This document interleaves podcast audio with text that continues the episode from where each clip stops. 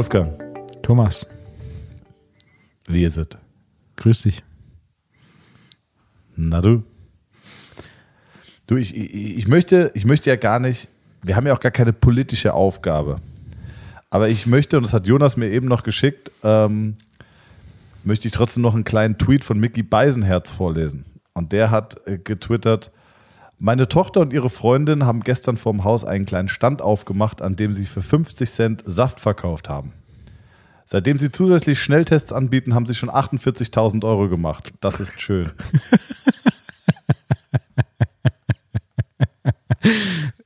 Go, go. Aber, ja. Großartige Wusste Idee. ich, dass es dein Humor, dass es Ja. deinen Humor trifft. Ja. Hey, Wir wollen nicht politisch werden, aber ähm, sprießen ganz schön viele Schnellteststationen in Deutschland aus dem Boden, oder? ja, ich habe mich auch damit auseinandergesetzt. Das ist ja ganz interessant.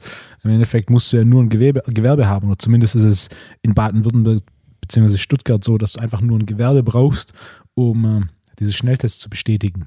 Ja, also so einfach ist es nicht. Du musst schon noch ein einstündiges Online-Seminar bei den Johannitern absolvieren und eine Skizze des Grundrisses deiner Teststation äh, dorthin schicken. Und dann kannst du Schnelltests anbieten. Eine große Hürde.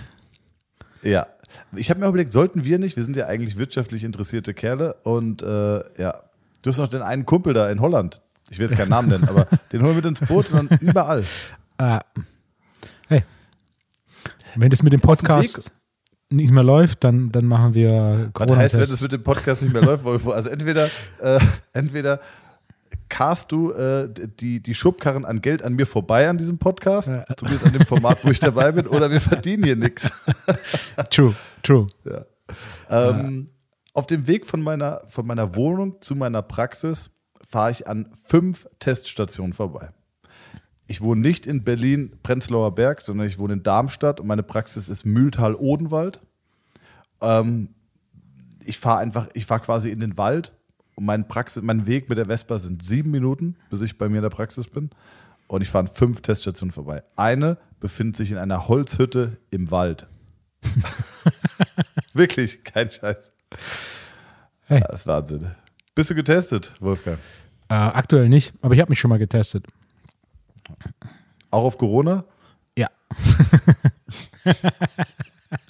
Äh, Trainingspartner und ein Freund von mir hat, äh, ist, ist in Urlaub gefahren in, oder ein längeres Wochenende im Bayerischen Wald und hat, ähm, hat mehrere Folgen von unserem Training- und Therapietalk T3AC2 in Folge an, angehört. Und sein Kommentar war, also dem Thomas seine Fragen gehen manchmal schon etwas zu weit. Aber ich krieg, ich, bef- also es ist ja, es ist ja so auf dem Gürtel. Manchmal ist es ein bisschen drunter. Aber Wolfgang, dafür hören sie uns doch. Weißt du, wie viele Nachrichten ich bekomme? Weißt du, als ich dir die Frage gestellt habe, Wolfgang, wie viele Weiber hast du eigentlich gebumst? Dann, äh, da habe ich, glaube ich, die meisten Reaktionen drauf bekommen, was auch nicht für, ja, also was jetzt dafür spricht, dass wir auch ein stumpfes Publikum haben. Das musst du ja auch bedienen. Weißt du? Kannst jetzt nicht Stephen Hawking einladen, wenn du hier eine Horde Idioten hast, die zuhören und die verstehen alle nicht, was der Steven will. Ja, aber an der Stelle muss ich sagen, ich habe bei einer Sache negatives Feedback bekommen. Oh, jetzt. Kommentare zum Bachelor. Äh, Da war, war mehrmals so, also Podcast ist super, aber dieser Bachelor, das muss nicht sein. Glob ich persönlich nicht. Glaube ich, versuchst du gerade deine persönliche Note durchzudrücken. Und äh, da ich, da ich, also ich bin ja, das will ich jetzt, also widersprich mir, wenn es anders ist, aber ich bin ja der, das Content-Zugpferd hier. Richtig. Und das, du bist quasi deswegen, Play-by-Play-Commentator. genau, äh, man, man lasse mir meine, ähm, man lasse mir meine kleine Bachelor-Ecke bitte. Geht übrigens bald wieder los. Seid froh, dass ich keine Germany's Next Topmodel-Ecke gestartet habe. Ähm, Wolfgang, du hast mir eine E-Mail geschrieben, du möchtest behandelt werden. Was ist da los? Ah, nee, so grundsätzlich. Ist schon lange her. Ich hatte Phasen, da hatte ich deutlich einfacher mehr Zugang zu Therapeuten und habe mich regelmäßig behandeln lassen. Und jetzt ist schon ein Weilchen her. Jetzt dachte ich, hey, ähm, es wird langsam mal wieder Zeit. Und da dachte ich, komm, vielleicht ich können wir das verbinden. Einfach ohne keinerlei akutes Thema, sondern mehr so, so grundsätzlich. Das finde ich total spannend, weil, ähm, also ich verstehe warum, aber vielleicht, um die Zuhörer abzuholen, was erhoffst du dir davon, dass du irgendwie ich quasi präventiv dich mal checken lässt und behandeln willst, wenn du ja akut keine Probleme hast? Exakt. Ist ja auch so ein, so ein Wellness-Thema, würde ich mal sagen. Also zum einen natürlich performance-technisch, ähm, der, der, positive Einfluss auf Training. Also ich hatte da im Laufe meiner Trainingskarriere eine ganze Reihe von äh, Dingen. Also wer der Meinung ist, dass so ein Pre-Workout-Booster einen positiven Effekt aufs Training hat, ähm, der war noch nie bei einem guten Physiotherapeuten. Also was ähm, Ansteuerung von Muskulatur angeht, was Körperstatik angeht, was ja einer deiner Lieblingsbegriffe ist, der das Ganze, ne, den, den Nagel mit dem Hammer auf den Kopf trifft. Ähm, oder grundsätzlich so dieses Wohlbefinden-Thema, also wenn ich die Möglichkeit hätte, als zum Beispiel meine Schwester mit dem Stretching noch hier war, habe hab ich mich jede Woche mindestens einmal stretchen lassen, wenn es irgendwie ähm, möglich war, nochmal zwischendrin zehn Minuten, aufgrund des positiven Effekts. Ähm, ist schon Weilchen her, dass ich behandelt wurde oder gestretched wurde oder dass ich bei einer Massage war. Ich habe auch mal eine Zeit lang, habe ich jede Woche fix einen Thai-Massagetermin gehabt, nicht unweit vom YPSI, Mittagspause gegessen, darunter gefahren, Stunde Thai-Massage, wieder zurück, weitergearbeitet. So der, der, der Wellness- und Sustainability-Komponente wegen. Also ich will gar nicht, dass es so weit kommt, dass da ein großes akutes Problem ist. Das heißt, hier Vorbeugung klar, aber gleichzeitig will ich natürlich auch den positiven Effekt auf äh, Wohlbefinden und Leistungsfähigkeit im Training. Und das ist auch absolut sinnvoll. Also ich empfehle jedem Hobbysportler ähm, und, und ich, ich glaube, dass ich den großen Vorteil habe, weil wir, weil wir mehr Nachfrage als Angebot haben. Das heißt, wir müssen keinen irgendwie künstlich an uns binden, sage ich auch ganz vielen Kunden immer.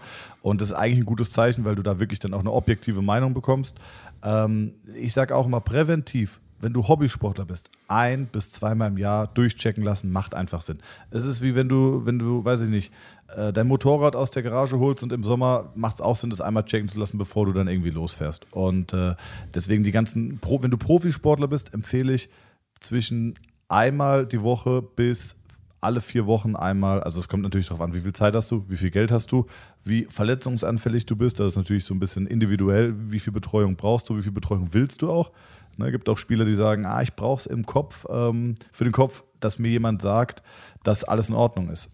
Hast du nicht auch das Buch von Müller-Wohlfahrt gelesen? Ja, mit den Händen sehen. Mit den Händen sehen, sehr gutes Buch. Ja. Der doch, äh, da hat Boris Becker doch vor dem Finale bei den Australian Open, äh, hat er doch Müller-Wohlfahrt aus dem Urlaub aktiviert, hat ihn nach Sydney fliegen lassen. Mull hat ihn untersucht und hat dann gesagt, Boris, ich stelle nichts fest. Und sagt er, gut, das wollte ich hören. es hat ihm einfach diese Sicherheit gegeben, dass alles in Ordnung ist. Als ambitionierter Hobbysportler sich ein, zwei Mal im Jahr durchzuchecken lassen, sagst du jetzt aus Sicht des Therapeuten, lass die Frage umformulieren.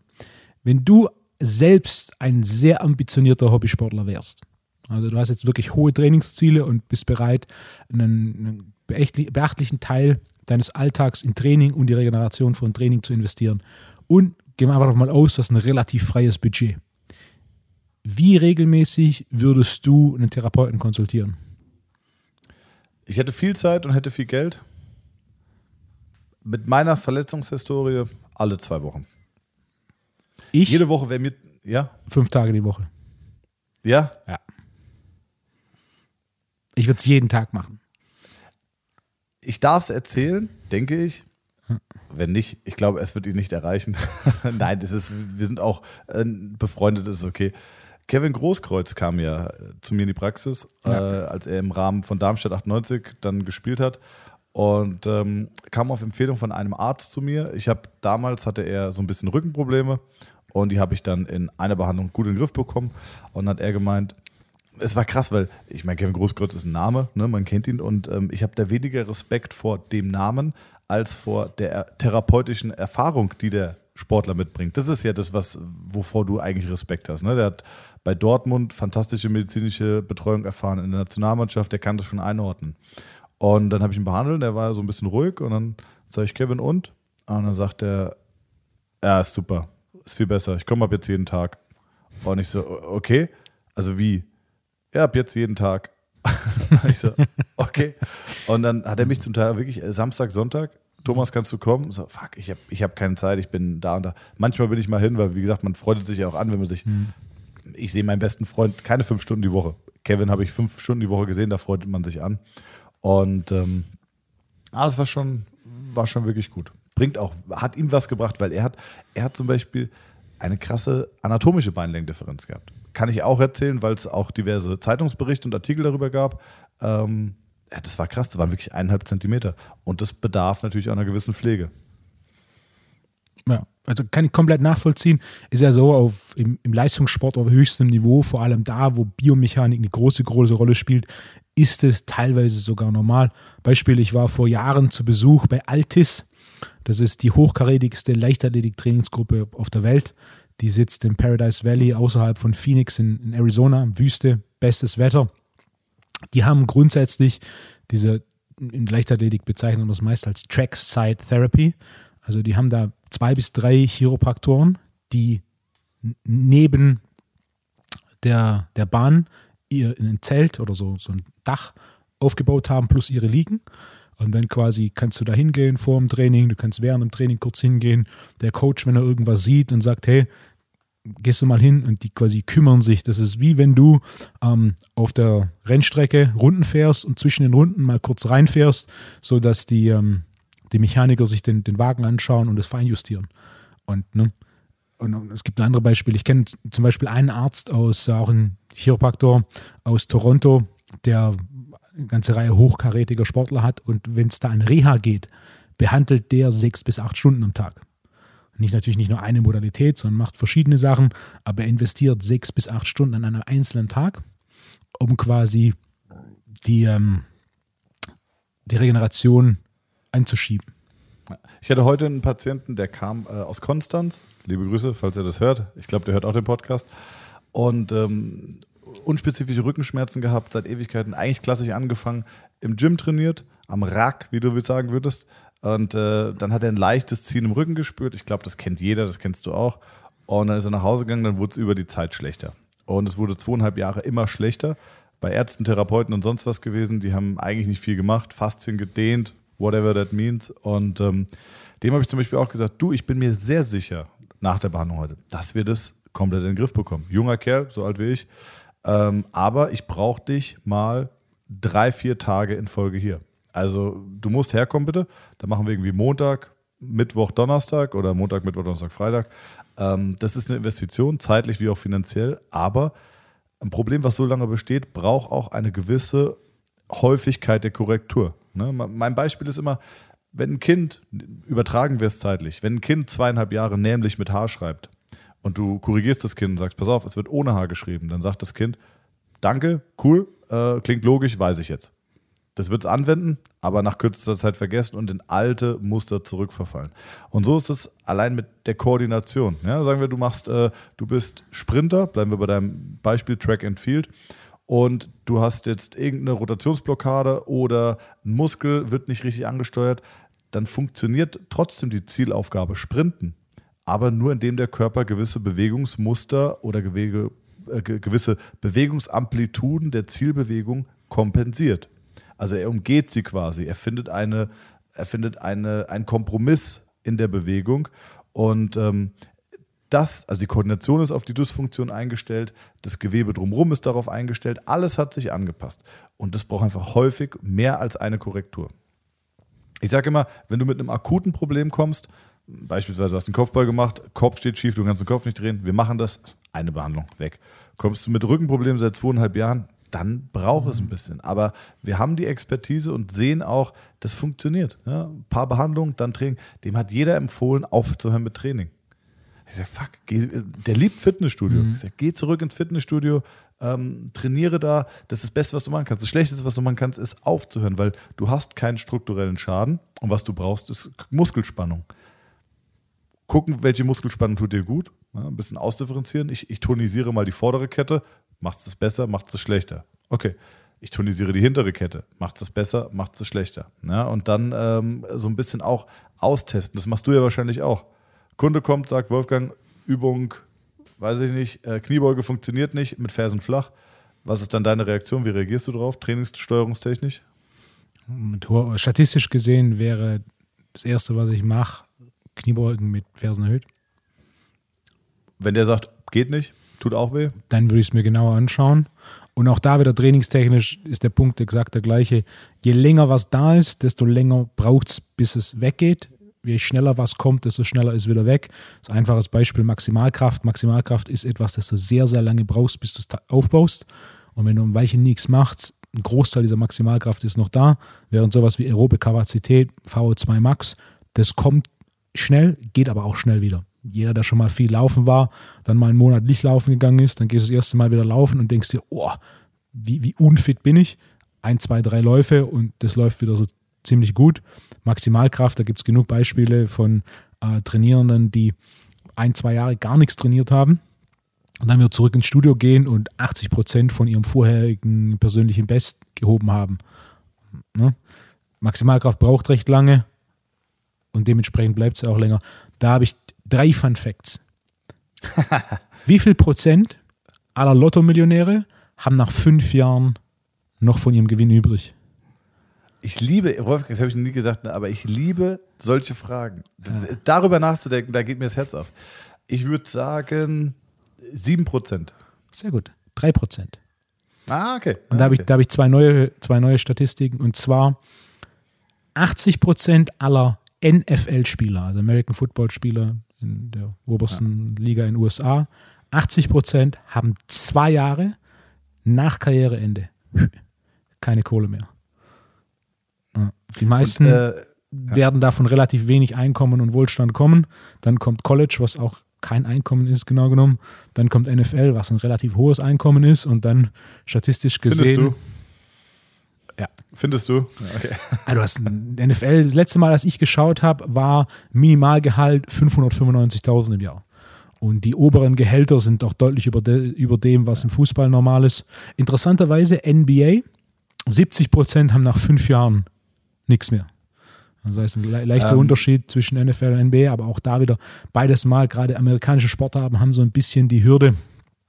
Ähm, also einer der Punkte ist mit Sicherheit, du kommst von nichts, im College gibt es nichts und dann hast du ein Riesengehalt und dann hast du auf einmal große Expenses, dann kommt ist das Gehalt weg, weil du in, zu, dich zur Ruhe setzt und dann ist halt auch relativ schnell das, was du dann noch ein bisschen übrig hast, auch weg. Wusstest du, dass ich Soziologie studiert habe? Nein. Wie lang? Ich habe einen Bachelor in Soziologie. Und wenn du dir, wirklich, wenn du dir jetzt zum Beispiel, du musst ja eigentlich nur Pierre Bourdieu und seine Habitus-Theorie verstehen, um zu verstehen, du kannst jemandem Geld geben, aber wenn der Habitus, hm. der Habitus ist das einverleibte Ich, das ich nicht abstreifen kann. Wenn der Habitus nicht mitwächst, bringt dir all dieses Geld nichts. Ne? Und deswegen, ähm, du kannst, dann gewinnt jemand 5 Millionen im Lotto, der hat aber noch nie gelernt, wo das Geld herkommt, wie man es hält und wie man es vermehrt. Und wenn der Habitus nicht mitwächst, dann hast du ein großes Problem. Ich sehe es ja bei mir selber. Mein großes Ziel war in jung oder in jungen Jahren habe ich gedacht, Geld verdienen. Das ist das erste große berufliche Ziel. Also natürlich neben persönlicher Entwicklung und und und, aber brechen wir es mal nur auf Geld runter. Und nach einer gewissen Zeit, wenn du Geld verdienst und hast dir so auch Rücklagen gebildet und sonst was, dann merkst du, hey, mit dem Verdienen von Geld gehen andere Verpflichtungen einher, wie zum Beispiel, wie investiere ich Geld? Wie äh, halte ich Geld zusammen? Du musst dich mit diesen Themen auseinandersetzen, ähm, weil ansonsten kommst du in Probleme. Ja? Und das ist Geld zu investieren, zu halten und zu verwalten, finde ich viel anstrengender, als Geld zu verdienen. Ja? Und äh, das, das ist halt, das lernen die halt häufig nicht. Und wie du sagst, auch der, das Umfeld, das soziale Umfeld, das wird zwar wohlhabend, aber da ist halt, da hat es halt selber finanziell viele Leute nicht geschafft und ähm, dann kann keiner damit umgehen. Ja? Das ist total schwer. Kennst du, da gibt es eine geile Doku, ich weiß nicht mehr, wie sie heißt, aber ich glaube, sie heißt bei YouTube äh, Lotto Lothar Lamborghini, glaube ich. Und die handelt von einem Lottogewinner.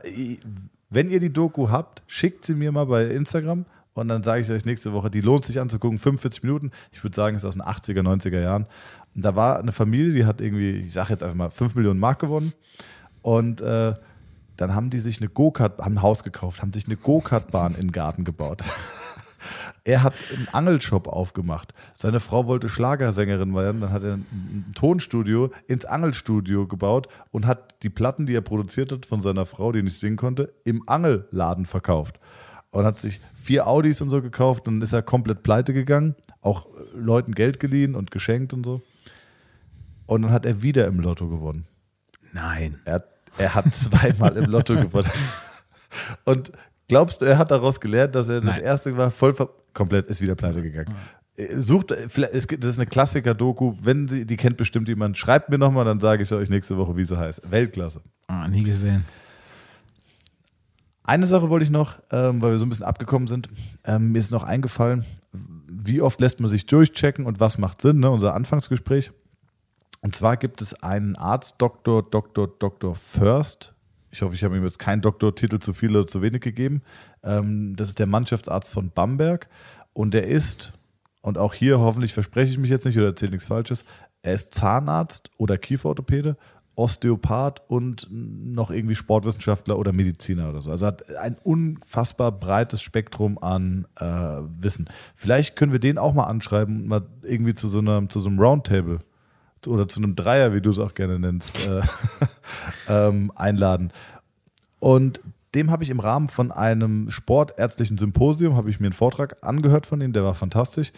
Habe danach auch ein Gespräch mit ihm geführt und äh, er hat zum Beispiel die Philosophie, oder zumindest war es damals so, von dem Brose Baskets Bamberg, der Basketball-Profimannschaft, da gibt, kriegt jeder Spieler vor dem Spieltag einen Termin zum Check-up, Statik-Check-up. Und da wird geguckt, ob alles funktioniert und wenn nicht, wird gegebenenfalls interveniert und behandelt.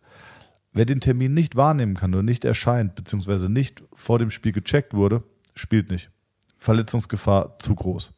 Und äh, dem habe ich auch, und das Geile ist, er ist auf jeden Fall Zahnarzt oder Kieferorthopäde. Ähm, und die haben ja auch gerne diesen, diesen scheuklappenartigen Blick auf das Kiefergelenk. Und der hat halt diesen ganzheitlicheren Blick gehabt und hat dann auch gesagt, ähm, 80% aufsteigende Problemketten, 20% absteigende Problemketten. Fand ich auch sehr, sehr spannend. Ne? Also Ja. äh, du hast Probleme im Halswirbelbereich, zu 80% kommt es von unten und ist die Konsequenz aus Problemen, die davor liegen. Und in nur 20% der Fällen kommt es zum Beispiel von höher geschalteten Wirbelgelenken oder Kiefergelenken. Also. Ich hätte generell Bock, vielleicht schafft man das ja ab und zu mal, weiß ich, einmal im Monat so ein Roundtable mit einem dritten Gast. Ich würde auch nach Stuttgart kommen, fände ich geil. Einmal im Monat ist sehr offensiv, aber grundsätzlich Aber ja. guck mal, ist, ich fahre Zug eine Stunde. Unter der Woche ist halt schwer. Ja, ja okay, Ja. war schon sehr offensiv. Die, die Auswahl des Gastes würde ich als größte Hürde ansehen. Einmal im Monat sind zwölf Gäste.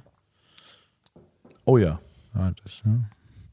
Aber grundsätzlich ja. Also diese Roundtable-Idee, nachdem ich die spontan hatte mit Matthias äh, zum Thema Knie-Roundtable oder Kreuzband- und Knie-Roundtable, habe ich mir danach auch nochmal Gedanken gemacht und ich finde sie gut und würde sie gerne weiter ausbauen, wenn man die ein paar Mal im Jahr hat.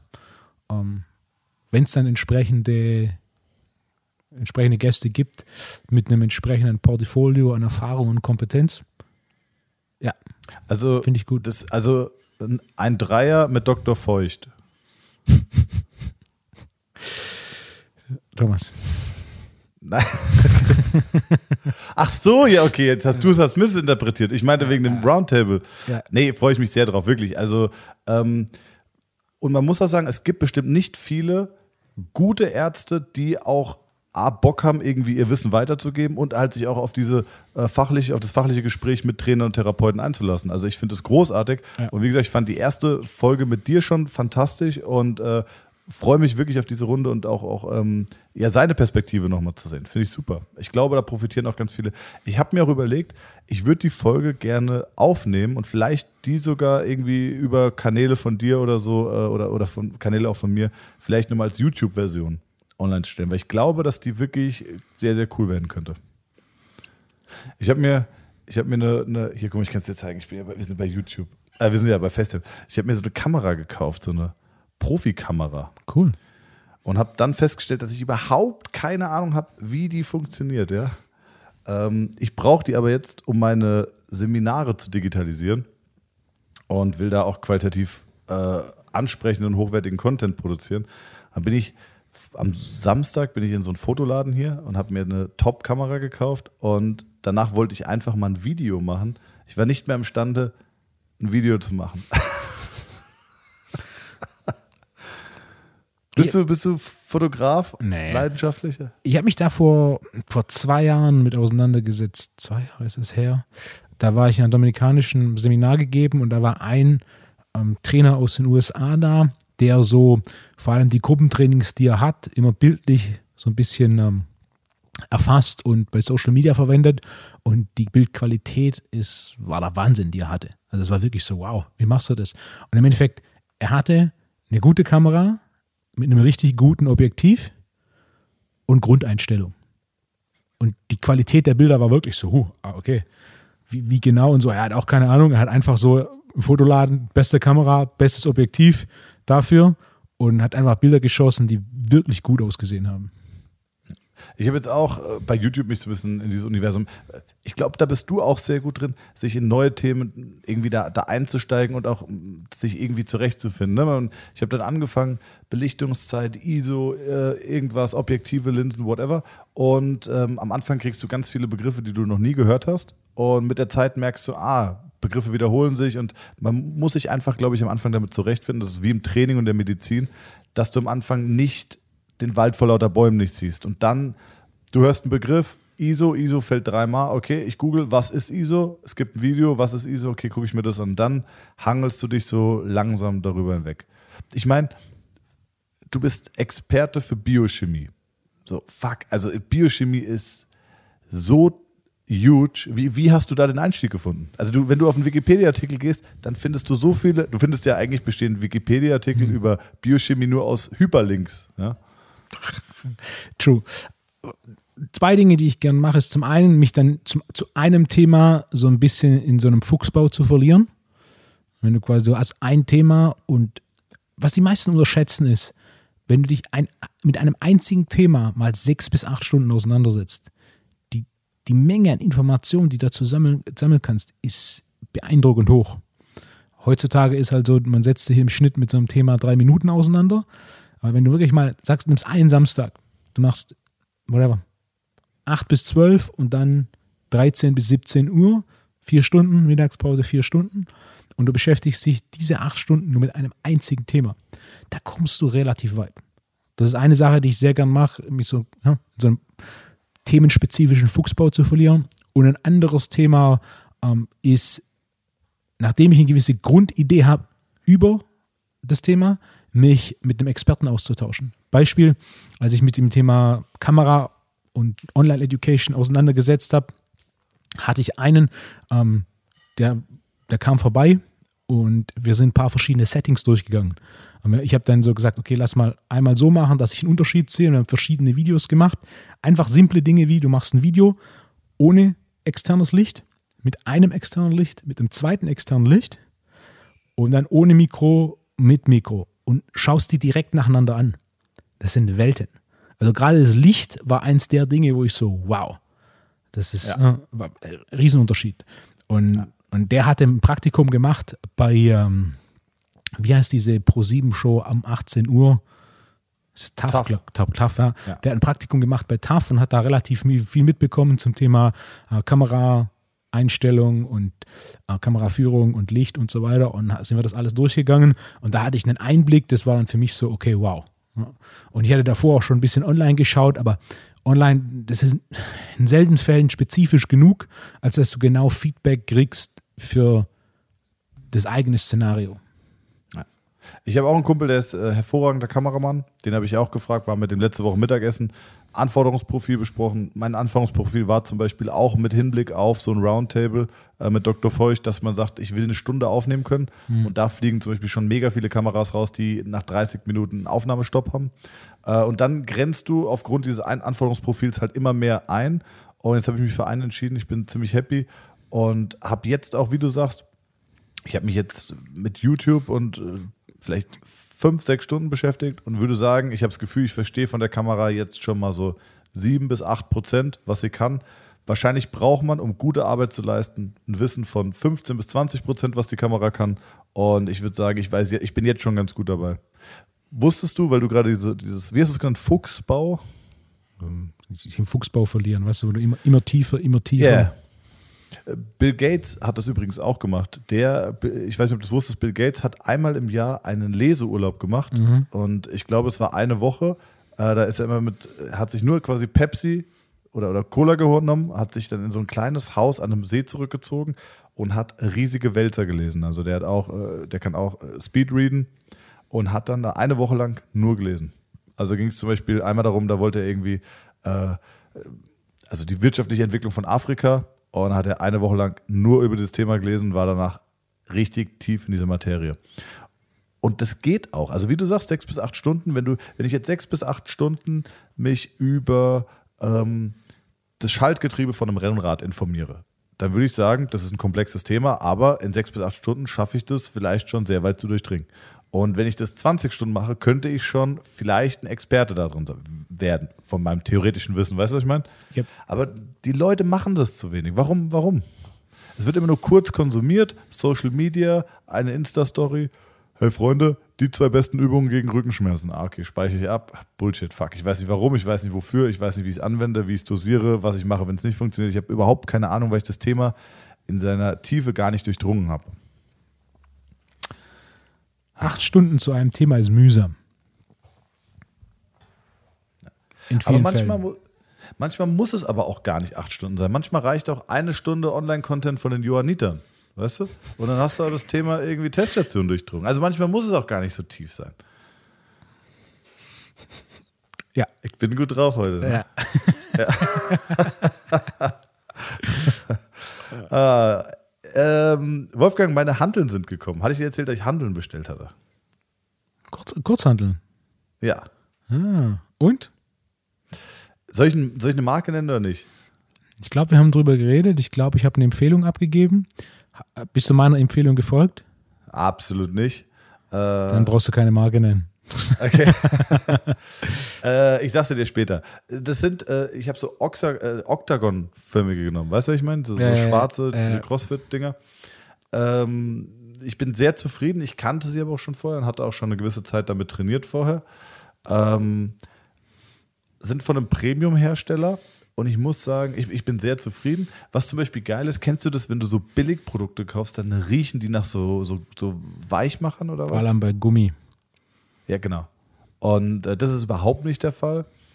Ähm, aber mit der Verarbeitung bin ich so, vielleicht bin ich auch zu picky. Also, was, was darf denn ein Gerät haben und was ja. darf es nicht haben? Du hast achteckige Kurzhandel gekauft, Thomas. Ja. ja die rollen nicht weg, Wolfgang. Ja, gut. Okay, wie, wie enttäuscht bist du von mir? Hä? Wie enttäuscht Na, bist was du? Was heißt enttäuscht? Du hast, ich würde mal sagen, du hast jetzt einen Kurzhandelsatz bis 40 Kilo, damit bist du 99,9 Prozent aller Physiotherapiepraxen voraus. Ähm, ja. Na, ich bin sehr zufrieden und ähm, auch gestern mit Jonas trainiert. Und es ist halt einfach ein krasser Unterschied, ob du Kurzhantel Flachbankdrücken machst oder ob du Flachbankdrücken mit einer Langhantel machst. Ob du, ähm, was hältst du von Kurzhantel Flies? Am Ende vom Tag ist es nichts mehr als ein Loaded Stretch. Also der Bereich des Bewegungsradius, der tatsächlich überladen wird, ist relativ kurz. Also im Endeffekt nur plus minus um die Horizontale oder plus minus um den Punkt, wo dein Oberarm horizontal ist, hast du tatsächlich eine Überladung. Ähm, sobald, je weiter du wegkommst von der, von der horizontalen, desto kürzer der Hebel, desto geringer der Widerstand, desto geringer die Überladung der Muskulatur. Äh, dementsprechend die Gesamtfaserrekrutierung bei Fliegenden ist recht gering. Die Fliegenden eignen sich genau genommen nur für zwei primäre Zwecke. Das ist zum einen als Loaded Stretch, und da gibt es bessere Optionen. Und das zweite, wo es tatsächlich die Fliegende als Übungsgruppe den besten Job macht, ist ähm, zur Vor- oder Nachermüdung äh, der Brustmuskulatur. Also es ist von den Isolationsübungen für Pec Major sicherlich die beste Option. Wir haben es als allerletzte Übung nach dem Brusttraining quasi mhm. eingebaut, mit relativ leichten Gewichten, einfach zur Nachermüdung, genau wie du auch gesagt hast. Ja. Ähm, vielleicht ist das auch ein wunderbarer Übergang. Gerade, wir, wir haben ja im Moment so ein bisschen unsere Kategorie laufen, äh, die goldenen Korrekturen oder die goldenen zwei Korrekturen von dir. Ähm, heute wäre Schulterdrücken dran. Vorne oder hinten? Wie hast du es am liebsten? Hinten. Thomas. Ey, okay, ja. Moment mal. Ich habe ich, ich hab nichts gesagt. Ich habe nichts gesagt. Also du magst eher Nackendrücken, Nackendrücken. ist es ja eher, oder? Langer Nackendrücken. Okay, fangen wir jetzt an. Warum Nackendrücken und nicht Schulterdrücken? Lange Nackendrücken ist genau genommen die einzige Drückübung, die einen positiven Effekt auf die Haltung hat.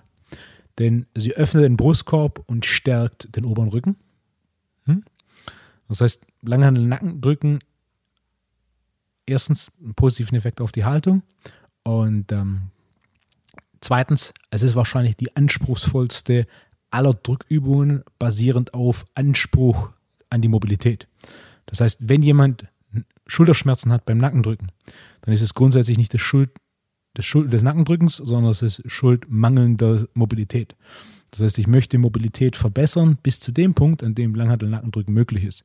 Wenn ich dann sauberes Langhantel-Nackendrücken machen kann, das heißt, jede Wiederholung startet und endet auf dem oberen Trapez oder im Nacken und die Langhantel bewegt sich in einer nahezu komplett vertikalen Linie von unten nach oben und zurück. Und an der obersten Position kann ich problemlos meine Ellbogen komplett strecken. Dann ist es für mich ein Indikator eines guten Maßes an funktioneller Mobilität. Wenn, ja, also ich bin 100% bei dir. Ich habe auch Nackendrücken. Hast auch du mich inspiriert? Habe ich äh, erst vor kurzem wieder mein Training eingebaut. Auch Jonas eingebaut und gesagt so, oh, fuck, Nackendrücken. Mega. Fühlt sich, fühlt sich super an. Ähm, ich habe vorher mal Military Press oder klassisches Schulterdrücken gemacht. Ähm, viele Leute haben, kommen besser zurecht mit Schulterdrücken als mit Nackendrücken. Klar. Einmal wegen der Mobilität und was auch noch so ein Punkt ist, ist, wie steht das Schultergelenk? Wenn man sich jetzt fragt, wie das Schultergelenk bei einem selbst steht, dann kann man quasi, ähm, also anatomisch, fachlich ausgedrückt, vom Prozessus coracoideus, diesem Rabenschnabel, das ist, äh, wenn ihr mal vorne an eure Schulter fasst und dann so in Richtung Brustbein geht, dann fallt ihr in so eine Kuhle, da wo die Schulter also auf der Innenseite quasi zu Ende geht. Ähm, von da bis zur Außenkante ähm, des Akromion-Dachs. Ist jetzt vielleicht zu fachlich, aber die Schulter steht nicht komplett seitlich, sondern so ein bisschen leicht nach vorne, ja, so ein paar Grad. Deswegen macht auch eigentlich Seitheben, Seitheben komplett seitlich nicht so viel Sinn wie, ich sag mal, 5 Grad so ein bisschen in die Frontalebene mitgenommen. Oder siehst du das anders? Empfiehlst du ganz äh, seitliches Heben? Es ist nicht verkehrt, also ja. es macht auch nichts kaputt.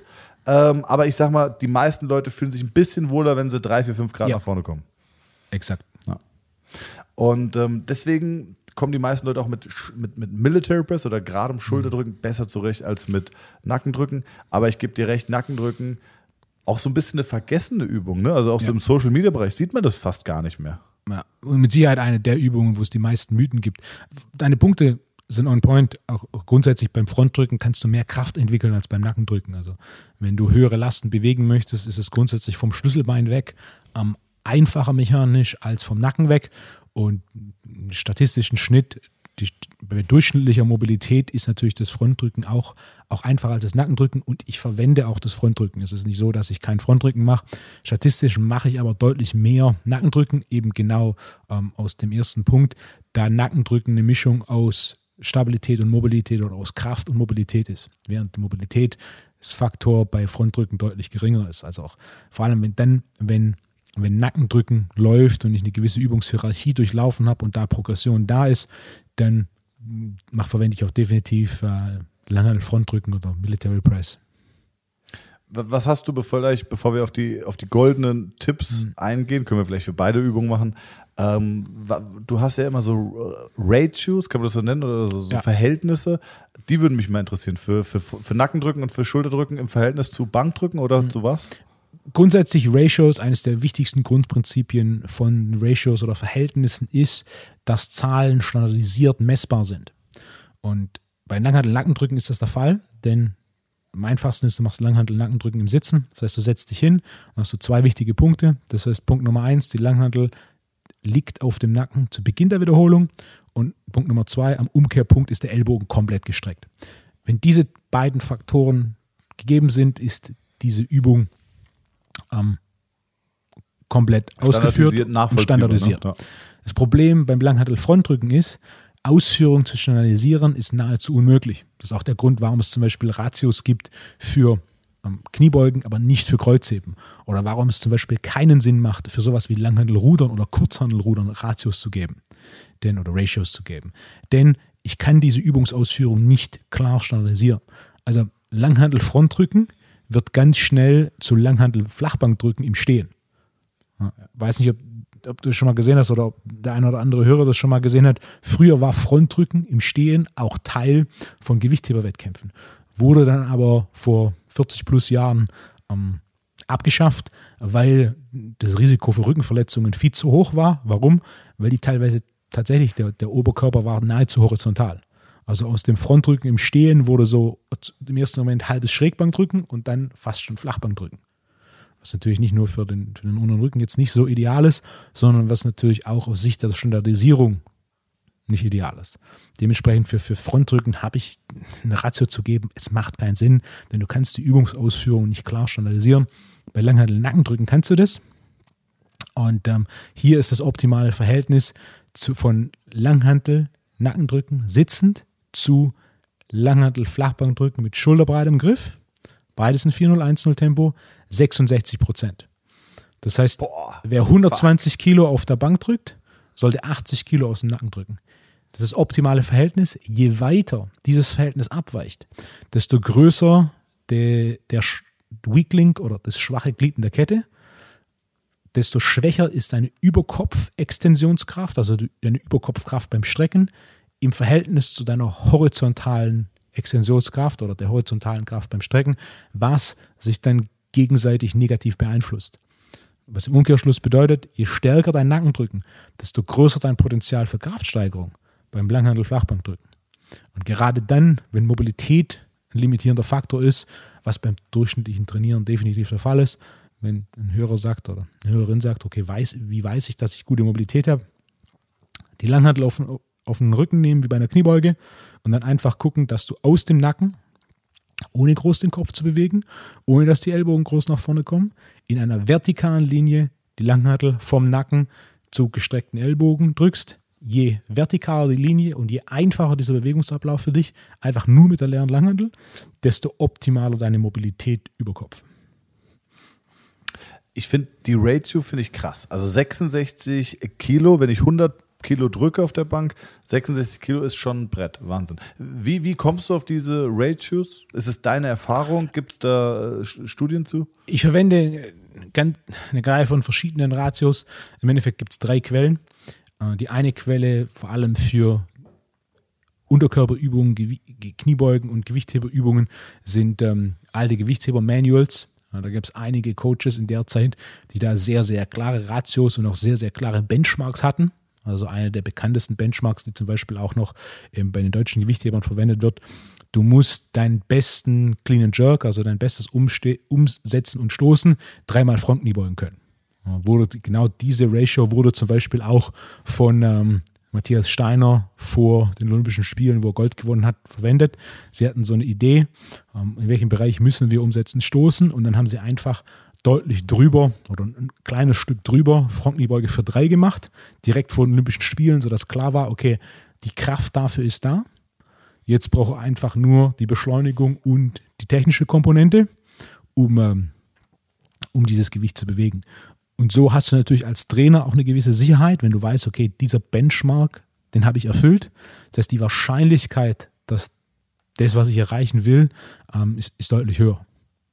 Der zweite Punkt, es gibt ähm, einige Überlieferungen aus den 90er Jahren, die im Endeffekt dieses, diese Idee der, der Ratios aus dem Gewichtheben übertragen haben in die klassischen Übungen Bankdrücken und Curls sowie alle verwandten Assistenzübungen. Und dann ein, ein kleiner Teil, wie zum Beispiel die Hierarchien, die, die ich eingeführt habe, vor allem basierend auf dem Punkt dadurch, dass ich viel Programme rausgebe und viel Programming mache und mir diese Hierarchien deutlich einfacher machen zu entscheiden, wann wechsle ich und deutlich zuver zuverlässiger machen, wann wechsle ich die Übungen kam das über die letzten zehn Jahre und so habe ich mehr und mehr diese Übungsprogressionen bzw. Regressionen basierend auf Hierarchien entweder in Form von Ratios oder in Form von absoluten Benchmarks eingeführt, sodass ich für mich weiß, wie schnell kann ich jemanden durch Übungsformen hindurch,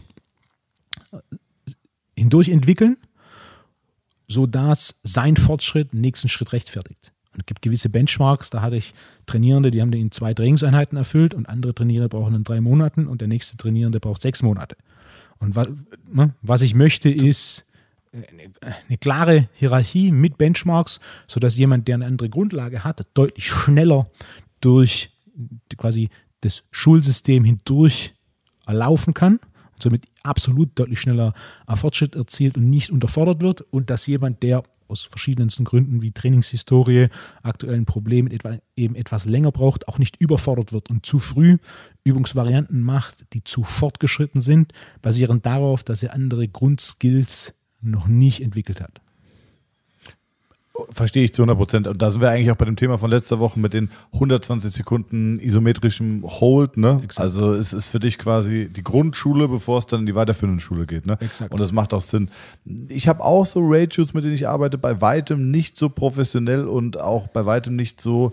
Äh, so viel Erfahrung dahinter wie bei dir, aber ich habe mir zum Beispiel mal so eine, so eine Excel-Tabelle gebaut, selbst gebaut für den Wendler wo ich anhand quasi von Kniebeugen, Kreuzheben, Bankdrücken äh, auch die, äh, die, die, Ergänzungsübungen sich automatisch berechnen. Ne? Ich habe so, hab so einen Plan für zwölf Wochen, da gebe ich die drei Werte ein und wie du schon sagst, es, es macht häufig keinen Sinn, irgendwie ein Verhältnis abzuleiten, aber so ein bisschen kann man es machen und es macht natürlich irgendwie, also es ist ein Kompromiss, ne? ist bei weitem nicht so individuell, wie wenn, wenn ich mich von dir jetzt quasi planen und coachen lasse, aber es ist für mich und auch für Freunde eher gedacht und da funktioniert es ganz gut. Ja, man muss dann immer gucken, das kannst du auch nur mit Leuten machen, die selber viel Trainingserfahrung haben und sagen, okay, bei der Übung kann ich mehr, merke ich mir, nächste Woche starte ich mit einem anderen Startgewicht, aber es hilft einem. Also dieses Ratio, äh, Thema ist sehr, sehr spannend. Vielleicht können wir da auch nochmal eine Folge machen.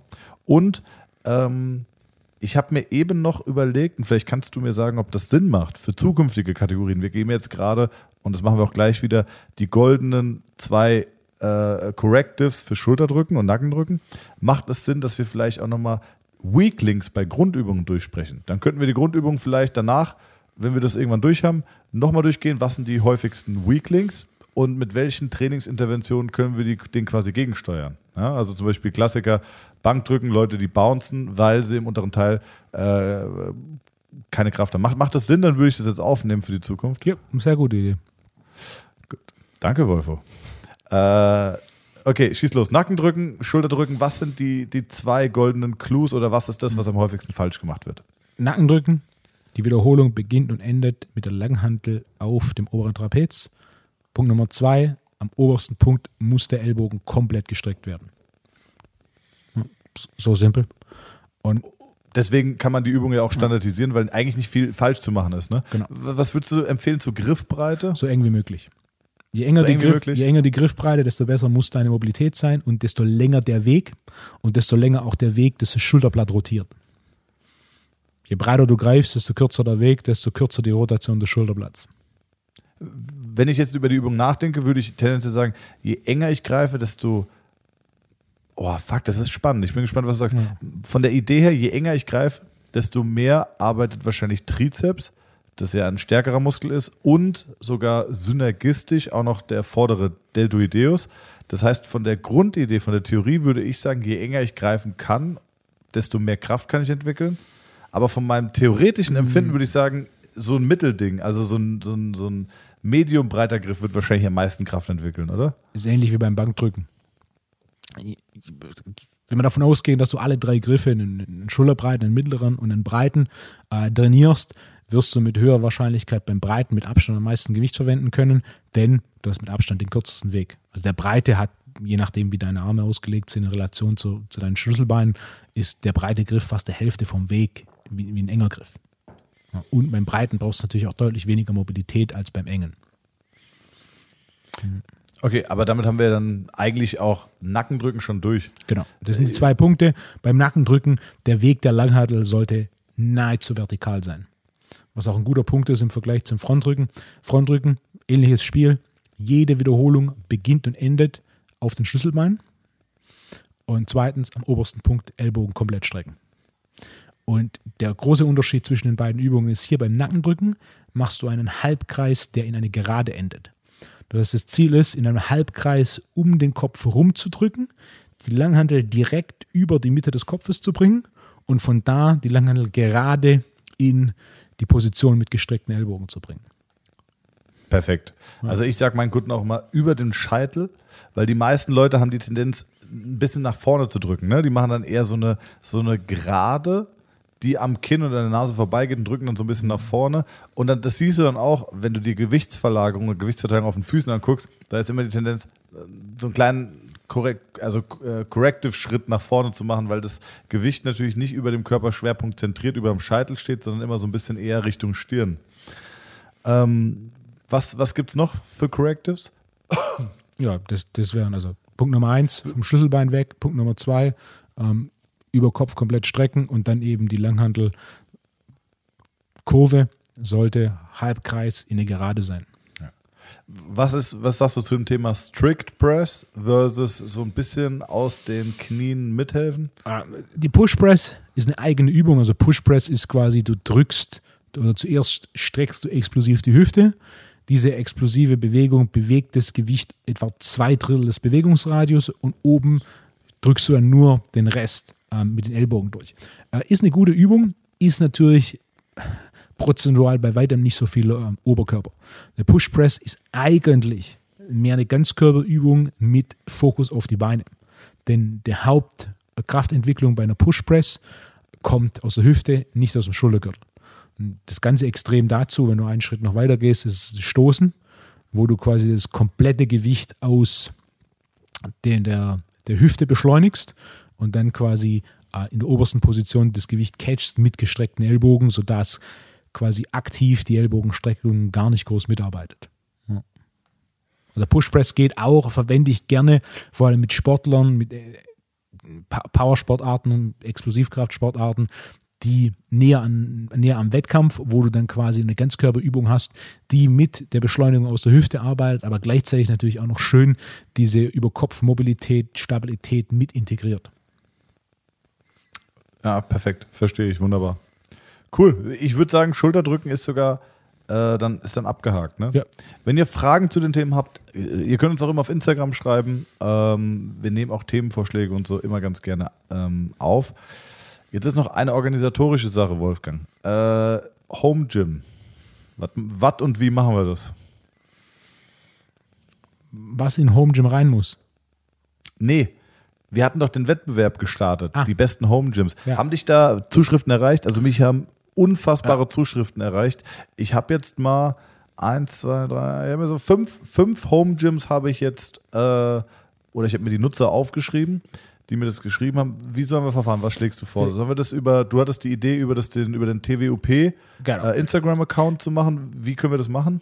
Was ich sagen würde, entweder wir reduzieren die ganze Vorauswahl auf drei oder wir fügen noch ein weiteres Home Gym hinzu, sodass es sechs sind. Denn bei Instagram sind drei Bilder in einer Reihe, dann haben wir drei komplette Reihen, wenn wir sechs machen, oder zwei komplette Reihen, wenn wir sechs machen, oder eine komplette Reihe, wenn wir drei haben. Und dann schreiben wir jetzt diese Woche die Nutzer jeweils an, dass sie unser Okay geben, dann würden wir einfach auf dem Instagram-Kanal jeweils Bilder von diesen Gyms posten. Das heißt, ein Post ist ein Gym und kurz drunter äh, den Nutzernamen und dann können die Hörer abstimmen. Ich würde sagen, wir lassen einfach die Abstimmung zwei Wochen laufen. Ein Kommentar ist eine Stimme. Wer die meisten Stimmen hat, gewinnt das Ding. Ja, Wolfgang, böse Zungen würden behaupten, das ist, äh, das ist, das ist äh, Farming, ja. nee, aber finde ich super, ist perfekt. Also äh, ein Kommentar finde ich auch besser als ein Like. Ja, Likes sind auch cool, aber ein Kommentar ist Ja. ein Vote und äh, das finde ich super. Ähm, asiatische, äh, was machen wir jetzt mit asiatischen Bot-Kommentaren, die sagen, setz dich auf mein feuchtes Gesicht? Äh, die zählen wir nicht, oder? Nein. Okay, okay. Also sollten übermäßig viele Bots kommen, Ja. dann zählt das nicht. Gerne bei den Kommentaren nicht irgendwie sowas, ha, schönes Bild folgt mir, sondern irgendwas, wo man dann schon erkennt, dass es ein tatsächlicher Kommentar ist. Also für den Fall, dass eines der sechs Bilder irgendwie 80 Bot-Kommentare hat, ähm, ja, Ich, ich finde dieses, ich finde dieses Bot, dieses Bot-Battle finde ich immer ganz spannend. Man sieht dann immer, Instagram hat es wieder im Griff, alle Bots sind weg, kein Bot schreibt dich an, äh, Kommentare und so sind weg. Und dann sind diese Entwickler oder die Leute, die damit arbeiten, irgendwie so findig, dass sie dann doch immer wieder eine Lösung finden und dann einen Monat, zwei oder drei kommt dann wieder ein, ein, ein, ein, eine Welle an Bots, die dich irgendwie anschreiben. Äh, ich würde da gerne mal mit irgendwie Verantwortung reden. Ich finde das ganz spannend, das Thema eigentlich. Habe ich ihm erzählt von meinem alten Mitbewohner, Carlos Garcia, dem, äh, dem mexikanischen Erasmus-Studenten, der ein halbes Jahr mit mir zusammen gewohnt hat. Der hat sein PhD in Internet Security gemacht. Okay. Und äh, der, war, der war wirklich unfassbar. Der hat sich, ich habe in der Küche gekocht, also das ist eigentlich auch unfassbar. Und da habe ich gemeint, hier Carlos, kannst du dich eigentlich auf meinen Computer einhacken? Sagt er, ja. Sag ich, mach mal. Und ohne dass er mir irgendwie einen Trojaner oder so geschickt hat. Ne? Also das ist ja, dann geht's ja. Ähm, sondern nur über das Router, whatever, keine Ahnung wie. Halbe Stunde später sagt er, ja, ich bin drin, guck hier, ich könnte jetzt hier deine Computer, dein, dein, dein, deine Festplatte auslesen, ich könnte deine Passwörter sniffen, ich könnte das und das und das machen. Also ein unfassbarer Typ. Und ähm, vielleicht noch eine kleine Zeitgeschichte. Interessiert es dich? Sehr. Ja. Ähm, der hatte damals eine Firma gegründet, die hieß Code and Conquer und war in Anlehnung an äh, das Computerspiel Command and Conquer. Großartig. Und zwar hast du mit Code and Conquer programmieren gelernt, indem du gespielt hast. Du hast also quasi ein Spiel gehabt, wo du durch Programmieren gespielt hast und hast dadurch programmieren gelernt. Und das hat er auch an diverse Hochschulen und Universitäten, ich glaube sogar große namhafte amerikanische Universitäten verkauft. Und er hat damals dieses Spiel selber codiert, hat aber Freelancer angestellt mit, also Designer und sonst was. So, die haben auf Freelancer-Basis gearbeitet. Und wie hat er dir damals bezahlt? Mit Bitcoins. Und yeah, now I got your attention. Ja. Äh, und dann habe ich ihn, wir haben dann viel geredet, also ich mochte ihn und äh, wir haben uns gut verstanden. Und dann hat er, ähm, das war 2013. Und 2013 hat er mir dann gesagt: So, Thomas, the next big thing in business is gonna be Crypto. Äh, 500 Euro, steck sie in Bitcoins. Und dann habe ich das damals versucht mit einem Kumpel, mit Chris, der ähm, jetzt hier unser, unser neues Podca äh, Podcast-Logo äh, grafisch bearbeitet. Wir haben, einer meiner besten Freunde, wir haben dann zusammen versucht, uns bei Bitstamp anzumelden. Und äh, wir wollten 500 Euro in, in, äh, in Bitcoins investieren. Und es hat nicht geklappt, weil du musst zur Verifizierung deines Bitstamp-Accounts irgendwie äh, dein, dein, dein Konto geschwärzt, einen Kontoauszug schicken, um zu zeigen, dass du ein legales Konto hast. Äh, irgendwie hat das nicht funktioniert. Wir haben es zwei Tage probiert und haben dann gesagt, ey, Schicksal soll halt nicht sein. Hätten wir damals diese 500 Euro investiert, wären, ich weiß es nicht, ich glaube 80 bis 100.000 Euro raus geworden. Ne? Das ist so mein, ja, das ist so äh, mein, mein roter, mein, mein roter, wie sagt man, rotes Tuch mit Bitcoins. Ne?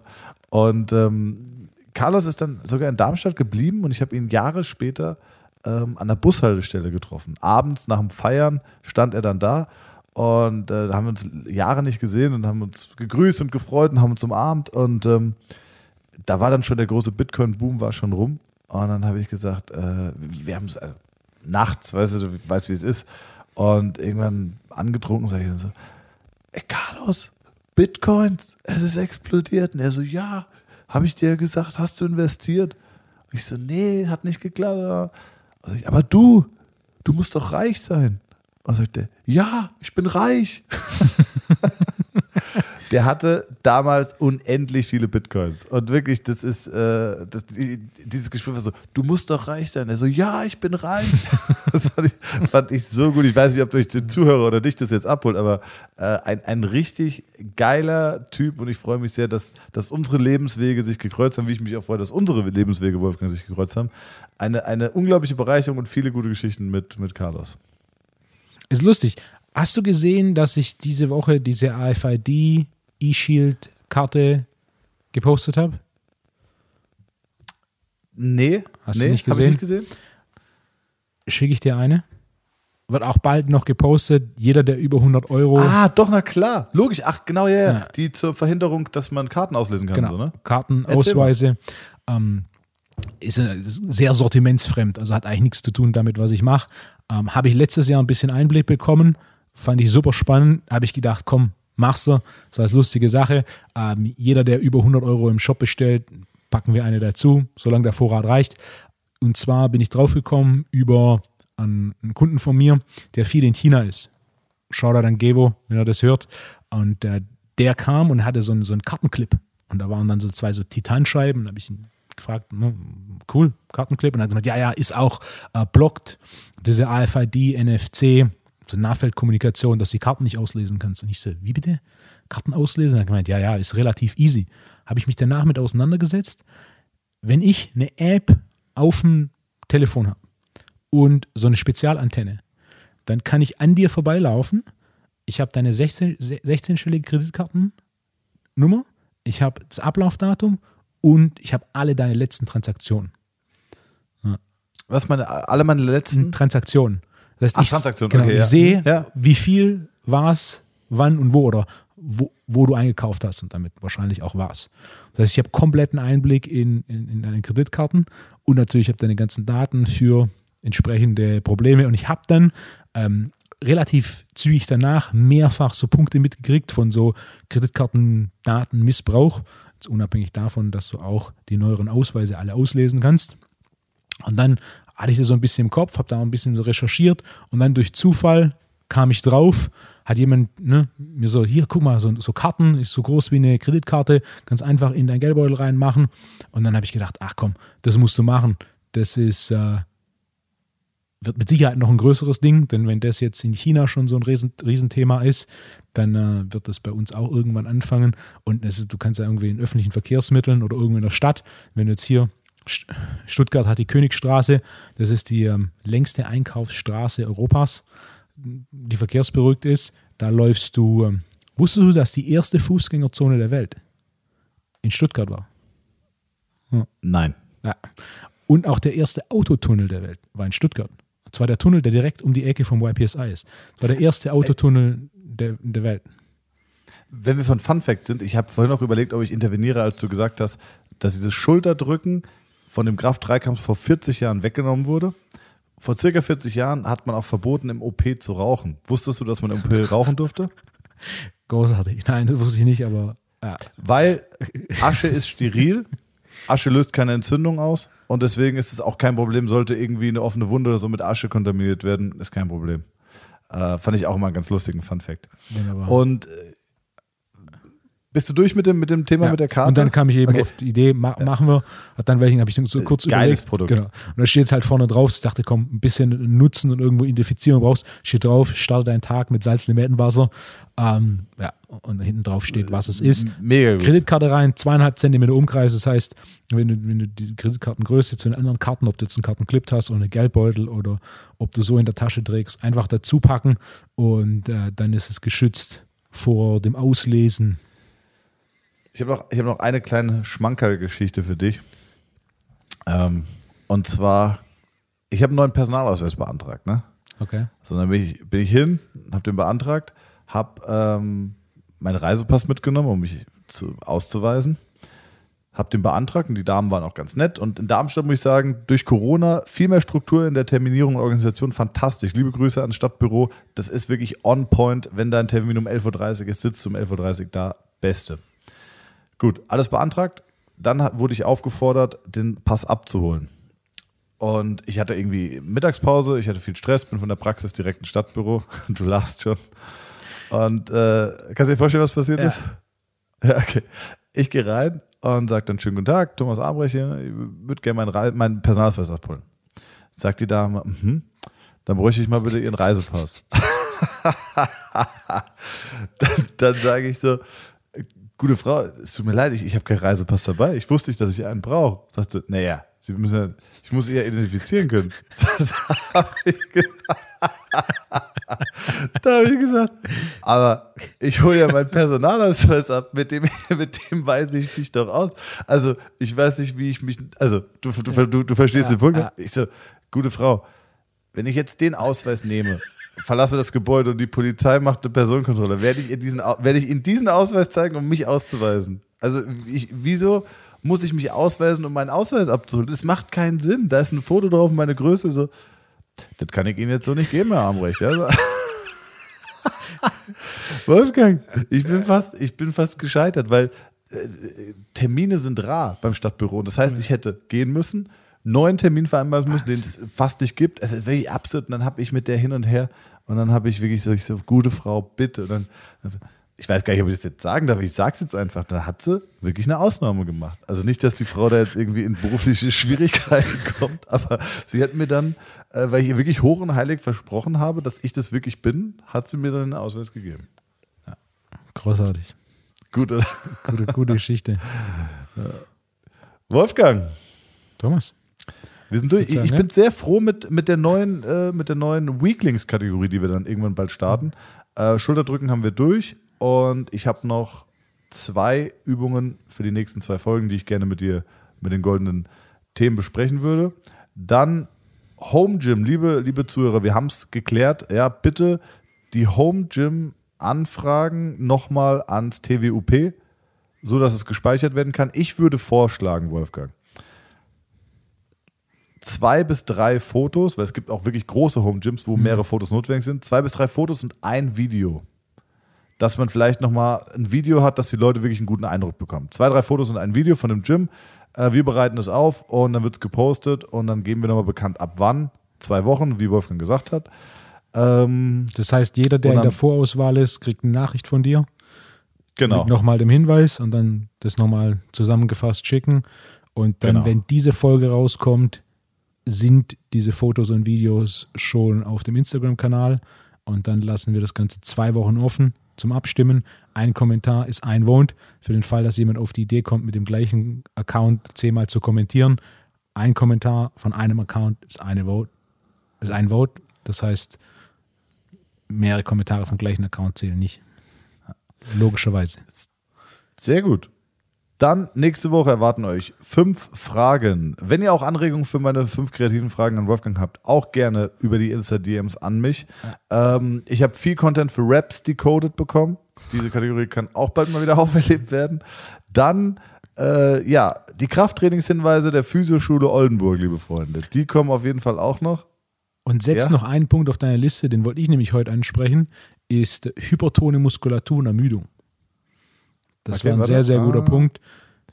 Stimmt. Wir können es ja schon mal sagen, ich habe einen, einen ähm, Sportler, mit dem ich arbeite, zu dir geschickt. Wir können jetzt n- Stimmt. nicht sagen, wer das ist, Namen und so, aber sagen, sagen wir so, er gehört in seinem Sport zur Weltelite. Und da kam ein, ein hochinteressanter Punkt raus. Und diesen Punkt aufzugreifen und grundsätzlich das Thema hypertone Muskulatur und Ermüdung zu besprechen, fände fänd ich sehr schön, einfach nur um den Punkt zu machen, dass ein zu schnell ermüdeter Muskel nicht zwingend ein untertrainierter oder untrainierter Muskel ist. Also zu schnelle Ermüdung ist nicht zwingend zu wenig Training. Super. Wolfgang, ey, hammerharte Folge. Wirklich, die war schön zwischen fachlich und auch sexy, paar Anekdoten, ne? ein paar, paar dreckige Anspielungen unter der Gürtellinie, da freut sich dein Freund wieder. War mir eine Freude. Und, ach, weil du hier noch den, den äh, eine, eine, eine persönliche Frage habe ich noch, wegen der Kumpel, der dir das gesagt hat mit dem Karten auslesen, ne? Mhm. Den vielleicht nochmal fragen, was leichter ist. Karten auslesen oder, äh, oder eine Teststation aufmachen. Irgendwas, wo wir Reibach machen. Fragst du nochmal nach, reichst du dann bis nächste Woche nach, ja? Warte mal, wir lesen Karten aus in der Teststation. Ja, geil. Man muss weiterdenken, oder?